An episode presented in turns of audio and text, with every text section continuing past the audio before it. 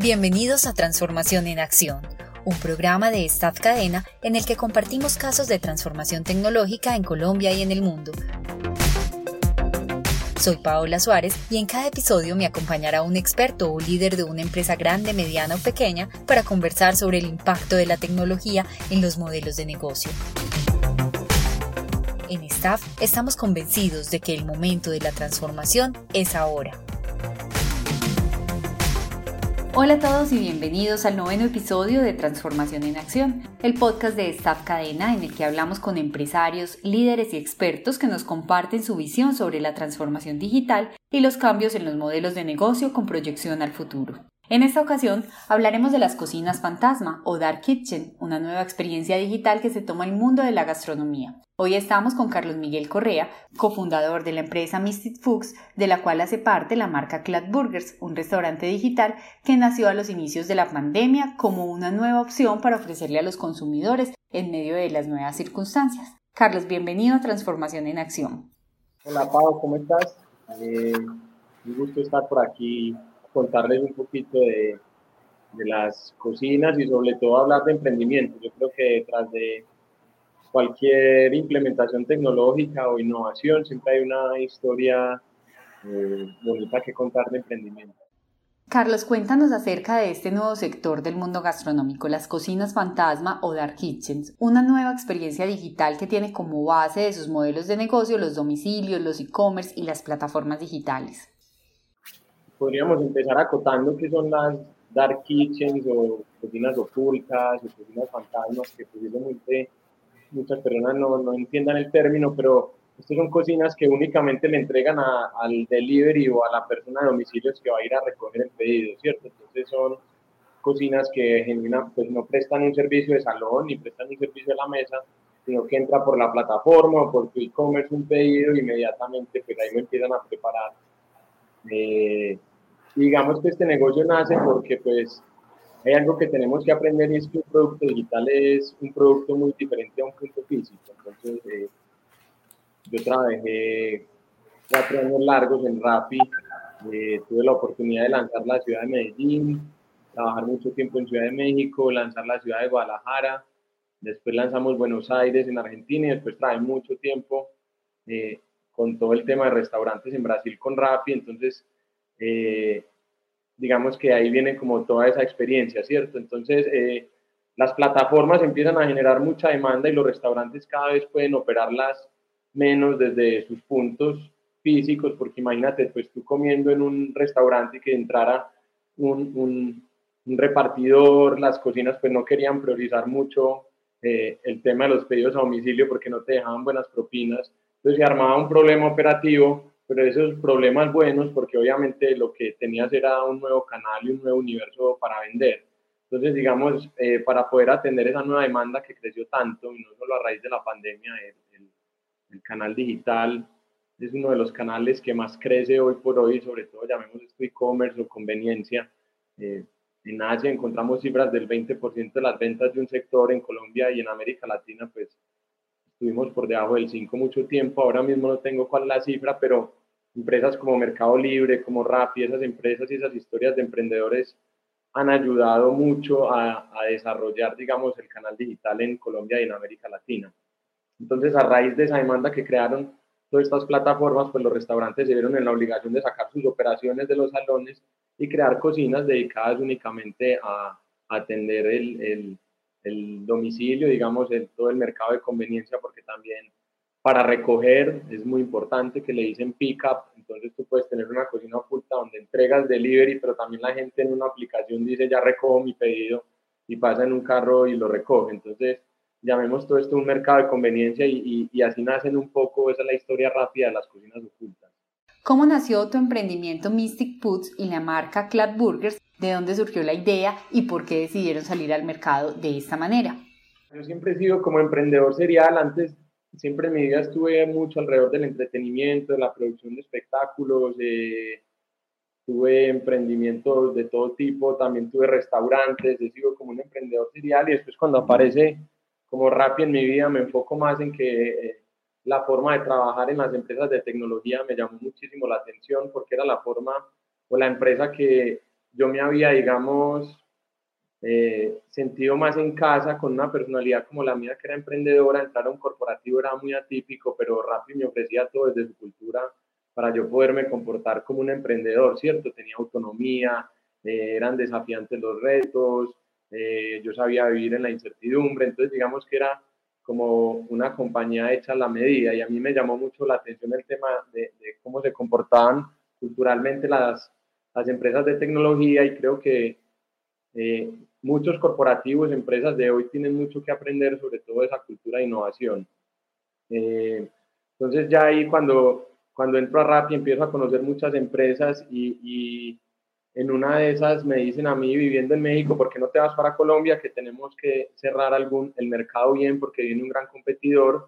Y ahí me encuentro con los dueños de Pizzería Olivia, que son amigos míos de, de hace mucho tiempo y les digo, señores, el canal digital va a ser todo, necesito que hagamos una apuesta por, por Rappi cuando no era nada y, y, y ellos, digar, digamos, hicieron esa apuesta por el canal digital y, y, y, desde eso tengo una relación con ellos. Yo viviendo en Brasil sabía que me iba a volver a Colombia a poner una empresa de crecimiento y me encuentro con ellos en el camino y juntamos como eh, nuestras fortalezas de lo que era Olivia y de lo que tenía yo en mi conocimiento del canal digital y fundamos eh, a finales del 2019 Mystic Foods, ¿cierto?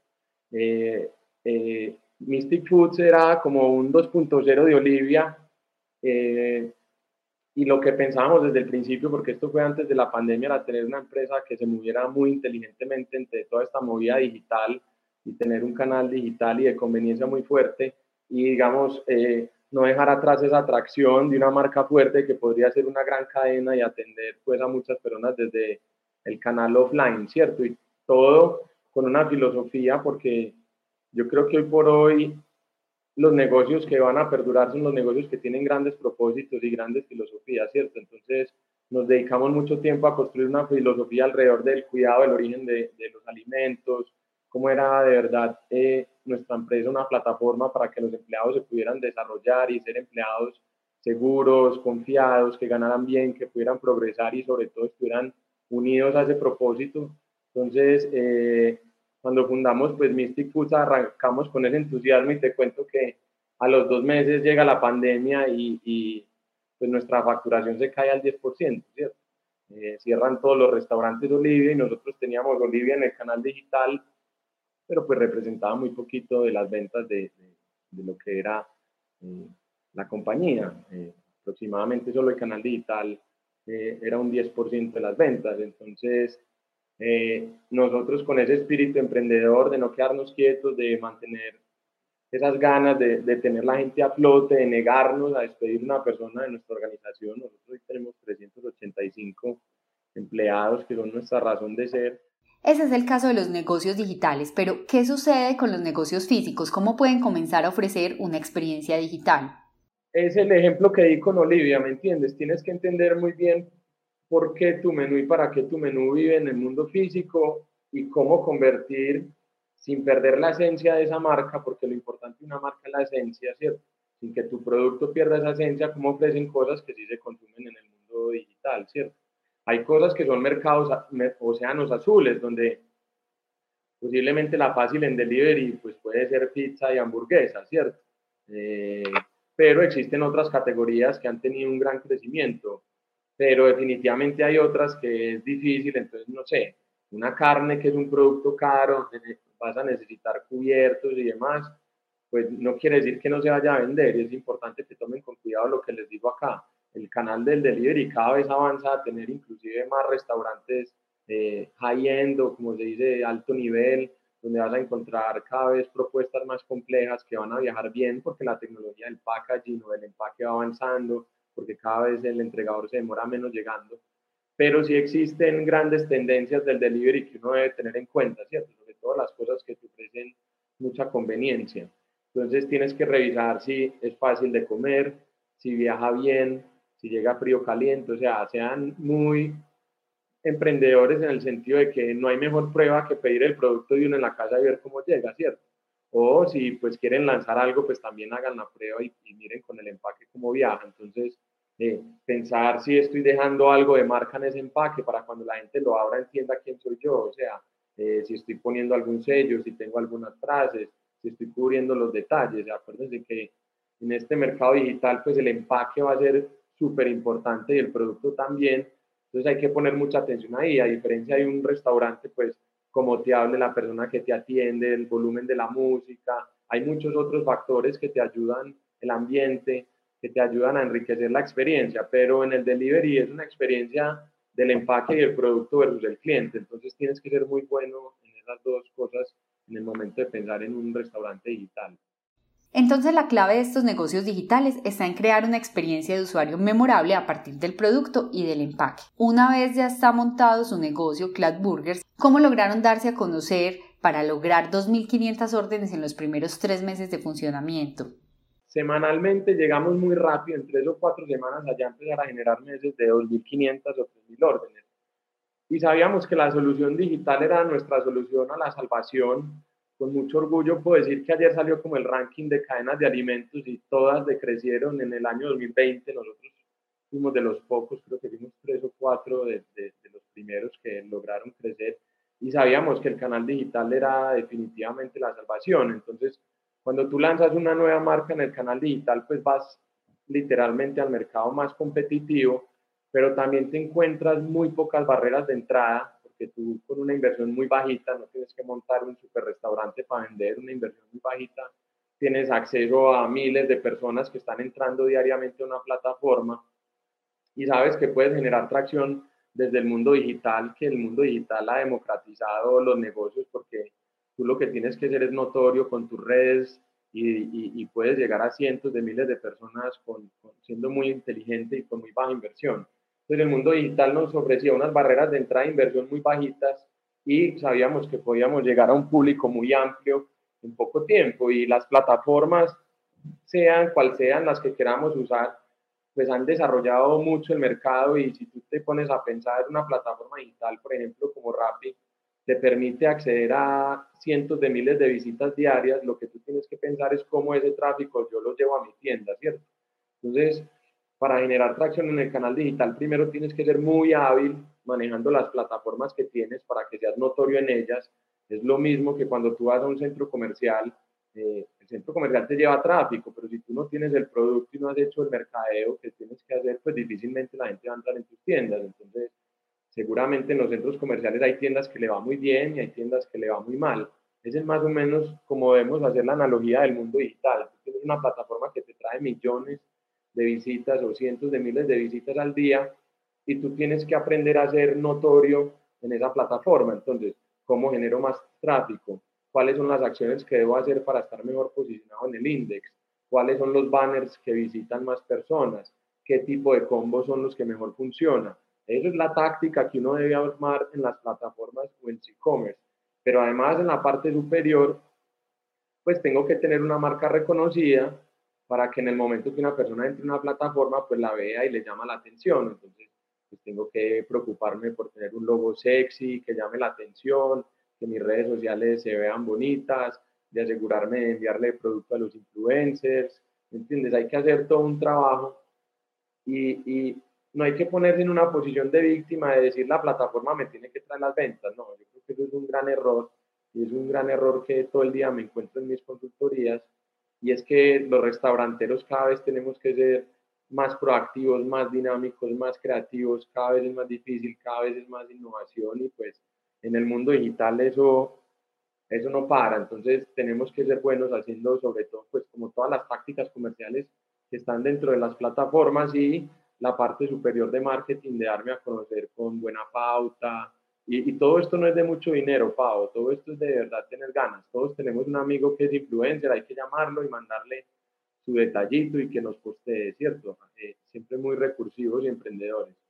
Entonces con CLAP sabíamos que teníamos esa gran oportunidad y lo que hicimos fue, antes de lanzar el producto, hicimos casi que 250 entregas eh, de la hamburguesa y esas personas cercanas que creíamos que podían ser los clientes potenciales, nos llenaban unas encuestas donde hicimos como toda la retroalimentación para mejorar cosas. Nosotros lanzamos unas papas malísimas. La gente nos dio un feedback malísimo y lo fuimos arreglando y hoy por hoy creo que las papas de Clap son uno de los grandes fuertes que tenemos. Entonces, también es muy importante tener grupos de control a la hora de lanzar los productos porque te permiten cosas, te permiten ver cosas que realmente en la planeación tú no estás viendo, ¿cierto? Lo que puede ser para Paola unas grandes papas, para los clientes pueden ser malas, entonces no es bueno tener parcialidades. La experimentación tiene que ver con la ejecución.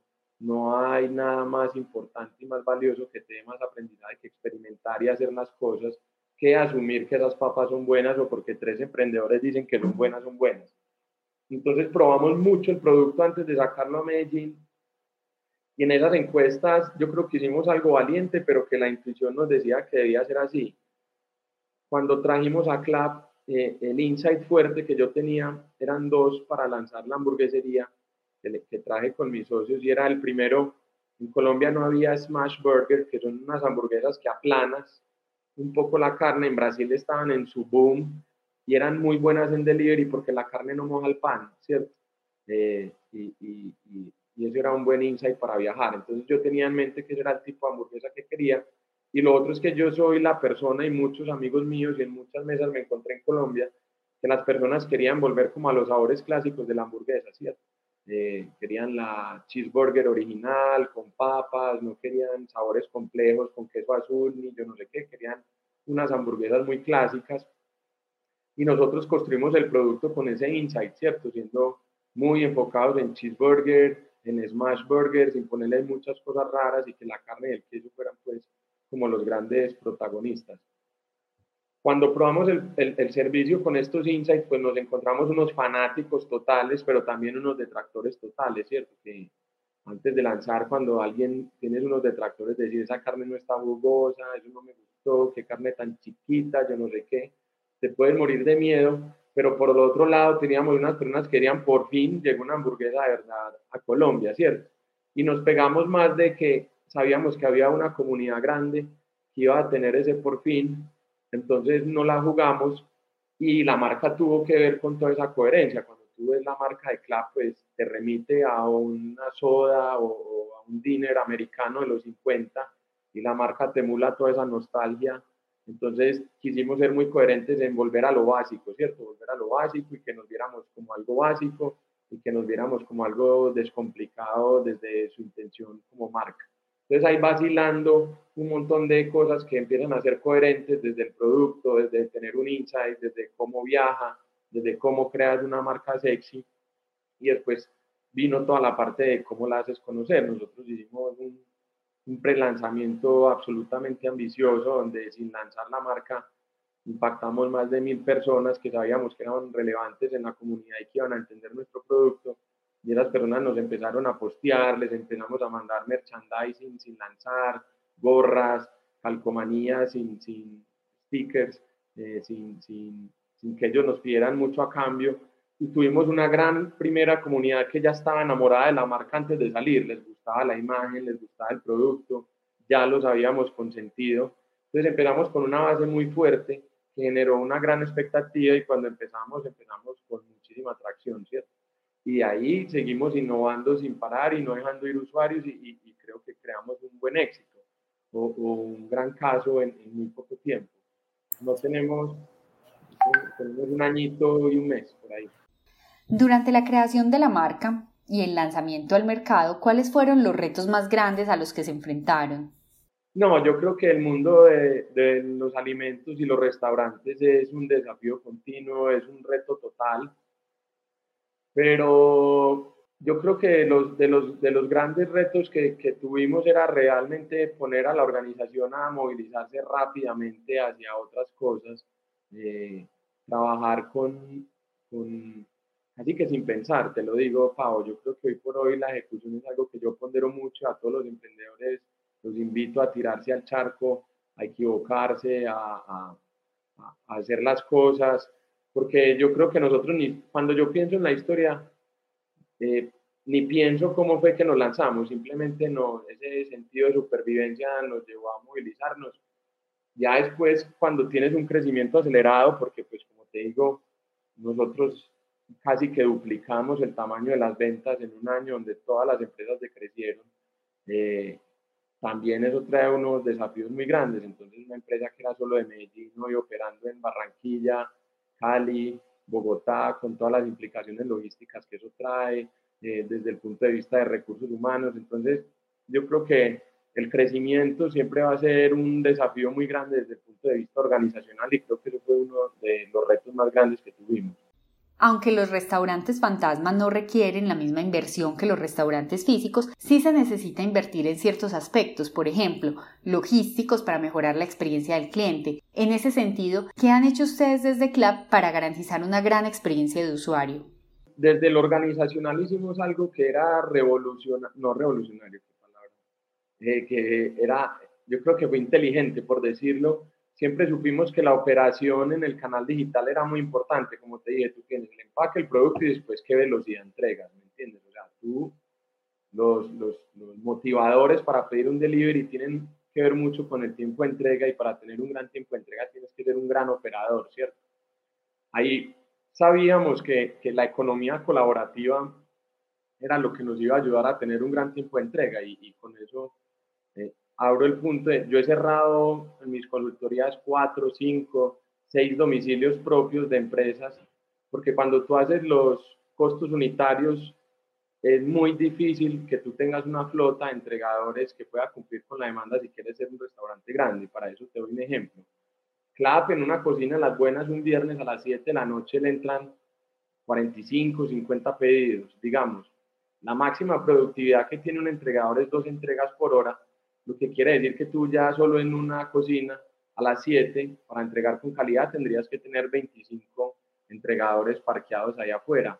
Eh, entonces ya dejas de ser una empresa de alimentos y terminas siendo una empresa de logística de gente en motos. Entonces sabíamos que para operar bien nos teníamos que compenetrar mucho con Rappi, que era la plataforma que teníamos en Colombia, para buscar qué podíamos hacer nosotros desde las cocinas y ellos qué podían hacer desde los rapitenderos, desde eh, la aplicación y desde fuera para tener unos grandísimos tiempos de entrega. Ese sigue siendo nuestro reto, digamos, el área comercial de nuestra área, solo en la parte digital monitorea toda la operación, porque sabemos que poder entregar en 25, 30 minutos es donde está la malla, donde está un producto caliente, donde está la recompra.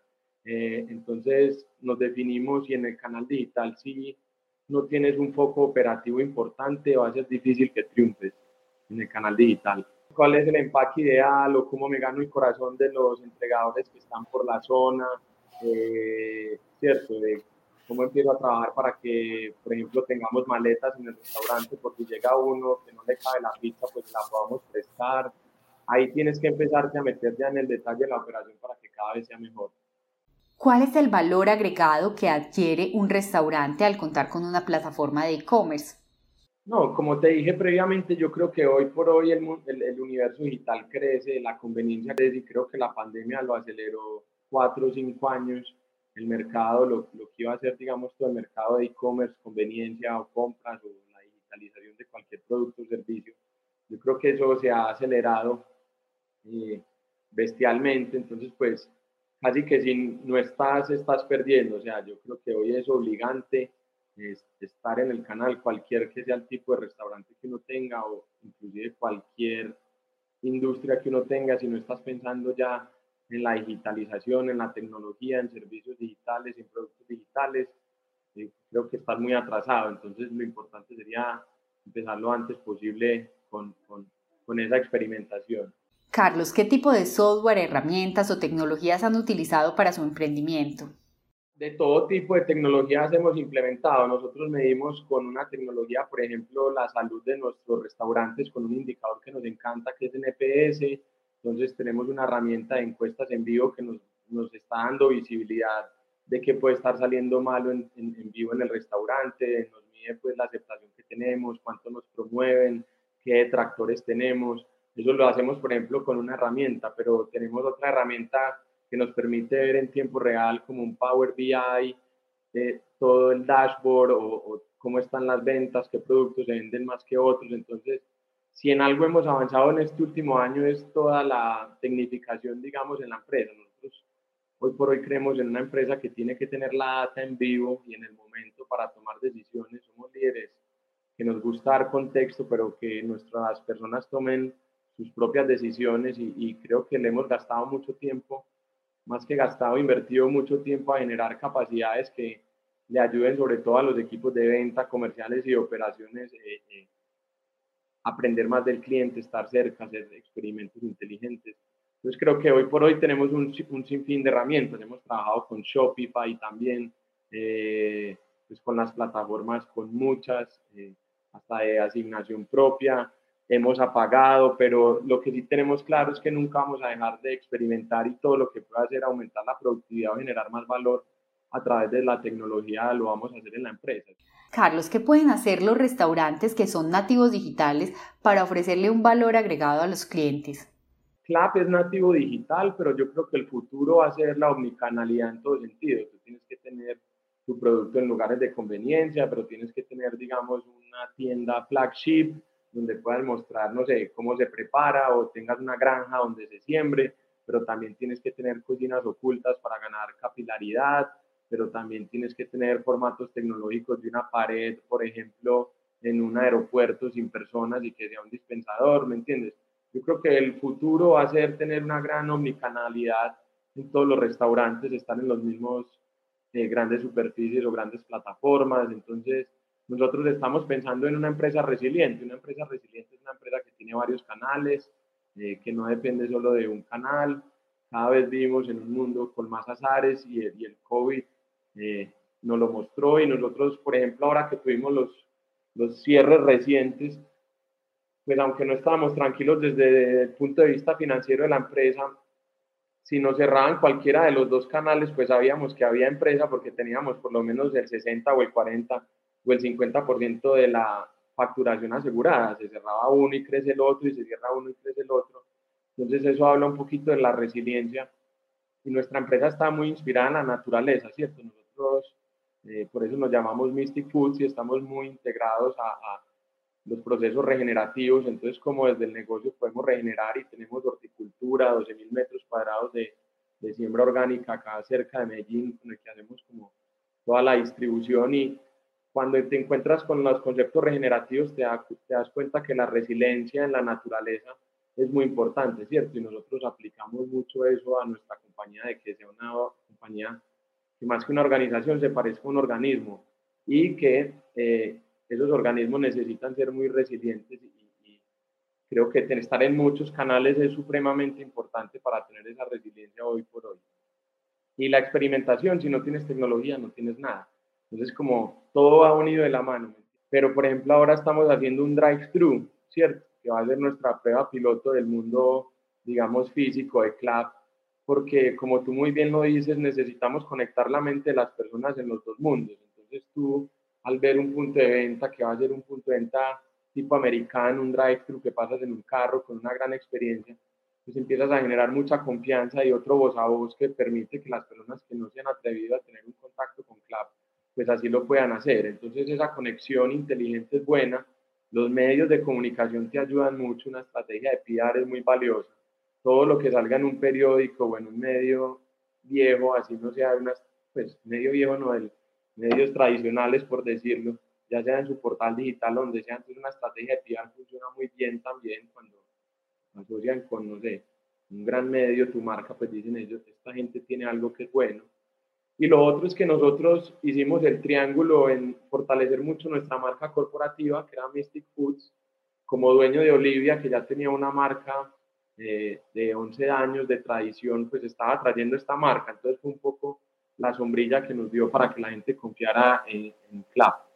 ¿Cómo podemos generar una mayor confianza en los consumidores e impulsar la cultura digital para que un negocio como este tenga una buena acogida? Y por último, ¿qué les recomendarías a los emprendedores que están comenzando con un restaurante digital? Yo hago muchas consultorías de ecosistemas y crecimiento digital y siempre termino con esas empresas trabajando la cultura de innovación, ¿me entiendes? Es muy difícil que un producto digital triunfe si no tienes la mentalidad de cómo se crece o cómo se comporta un producto digital, que finalmente pues tiene que ver mucho con conversiones, donde tú mides todo donde sabes que te está funcionando bien, que te está funcionando mal, donde tienes que experimentar, donde no puedes tener aversión a, a, equivocarte.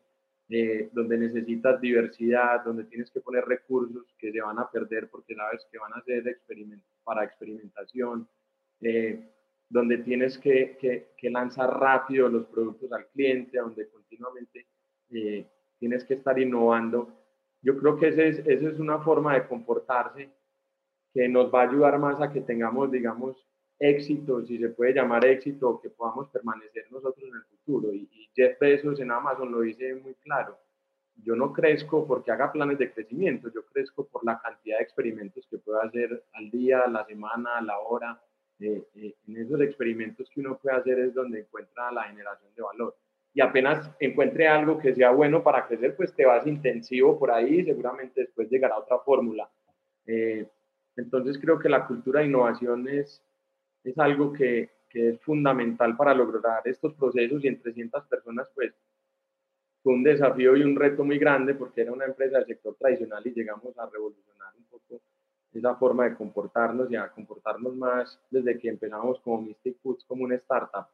Eh, inclusive para los líderes, para nosotros era un reto muy importante, pero yo creo que si tuviera que elegir una sola acción para transformar la cultura es cómo se manejan los líderes. ¿cierto? Cómo se comportan y cuál es la relación que tienen con las personas. Al final, toda organización termina siendo un reflejo del líder. Entonces, en la medida que tú estés fuerte, que estudies, que te capacites, que muestres compromiso, eh, se va a empezar a notar rápidamente en la organización. Eh, y lo otro es que tienes que conectar a las personas con el propósito y sobre todo volverte una persona de dar mucho contexto, ¿cierto? Hay que soltar, eh, hay que permitir a las personas que se equivoquen, que hagan cosas, pero sí que tengan una motivación para, para dar esa milla de más. Entonces, pues realmente eh, el cambio cultural tuvo que ver mucho con nosotros transformarnos como, como líderes, empezar a trabajar con ese sentido de urgencia, hacerlos partes del equipo, eh, volver agua a esa estructura, porque lo lindo de las crisis es que las estructuras se caen. Lo que tenemos que hacer es una gran mesa redonda y entre todos pensar qué vamos a hacer y digamos que en ese sentido, la pandemia siempre ha sido un regalo para nosotros porque nos volvió a sentar en esa mesa redonda y nos volvió líquida esas estructuras verticales que tenemos y todos nos pusimos a pensar en cómo sacamos el barco adelante. Y, y así uno debe trabajar siempre, ¿cierto? Nosotros volvemos mucho a decir, no perdamos este sentido de urgencia, no volvamos a las jerarquías, acá no hay jefes, acá no hay política, acá la gente tiene que venir a meter batazos y no hacer actividades, tiene que venir a hacer el bien y no a mostrarse. Eso pasa mucho en, las culturas que no son culturas de innovación. Entonces, todos estos valores los empezamos a fomentar mucho y tuvimos también una explosión en el sentido positivo de nuestros empleados, donde ellos al sentir, digamos, esa emoción que, que daba eh, el que nosotros estuviéramos comprometidos, el permitirles moverse, el permitirles equivocarse, el, el, estar todos juntos hombro a hombro, cuando tú tienes relaciones significativas con tus colaboradores, eso motiva demasiado, entonces suma un propósito en común, tienes relaciones significativas con todas las personas eh, de tu equipo y estás trabajando con un sentido de urgencia grande. Eso crea una magia que en el día a día eh, de otras empresas uno no logra ver. Entonces, lo más importante es tratar de emular esos momentos para que, digamos, la empresa se mantenga en esos estados que son los estados que florece, pienso yo. Revisen en cualquier plataforma que tengan llámese rápido, llámese un e-commerce, cómo está la recompra de ustedes. Eso es fundamental, que revisen la recompra y que traten de inferir cuál es la recompra de ese sector.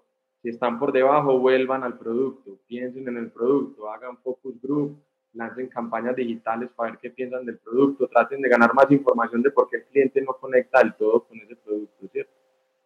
Si están por encima, hagan marketing, o sea, digitalmente hagan pauta, búsquense esos amigos influencers, eh, hagan lo que se llaman stunts digitales, o sea, locuras, estar en trends, eh, tratar de hacer giveaway. Eh, hay que tener algo en mente y es que uno digitalmente no crece como un plan que crece así estáticamente va subiendo, sino que las ganancias digitales son picos, ¿cierto?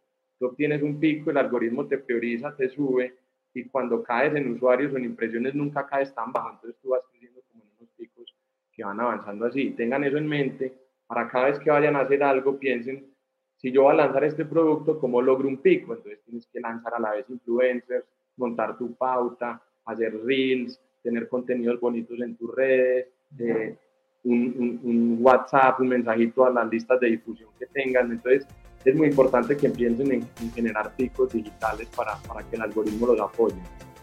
Muchas gracias a Carlos por abrirnos la puerta a esta experiencia digital y a una nueva oportunidad de negocio dentro del sector gastronómico, las cocinas fantasma o dark kitchens. Gracias a quienes nos escucharon por acompañarnos en este nuevo episodio de Transformación en Acción. Para conocer más historias de transformación tecnológica, recuerden seguirnos en Instagram como arroba staffcadena y en Facebook como Cadena Redes. También pueden visitar nuestro sitio web www.staffcadena.com.co.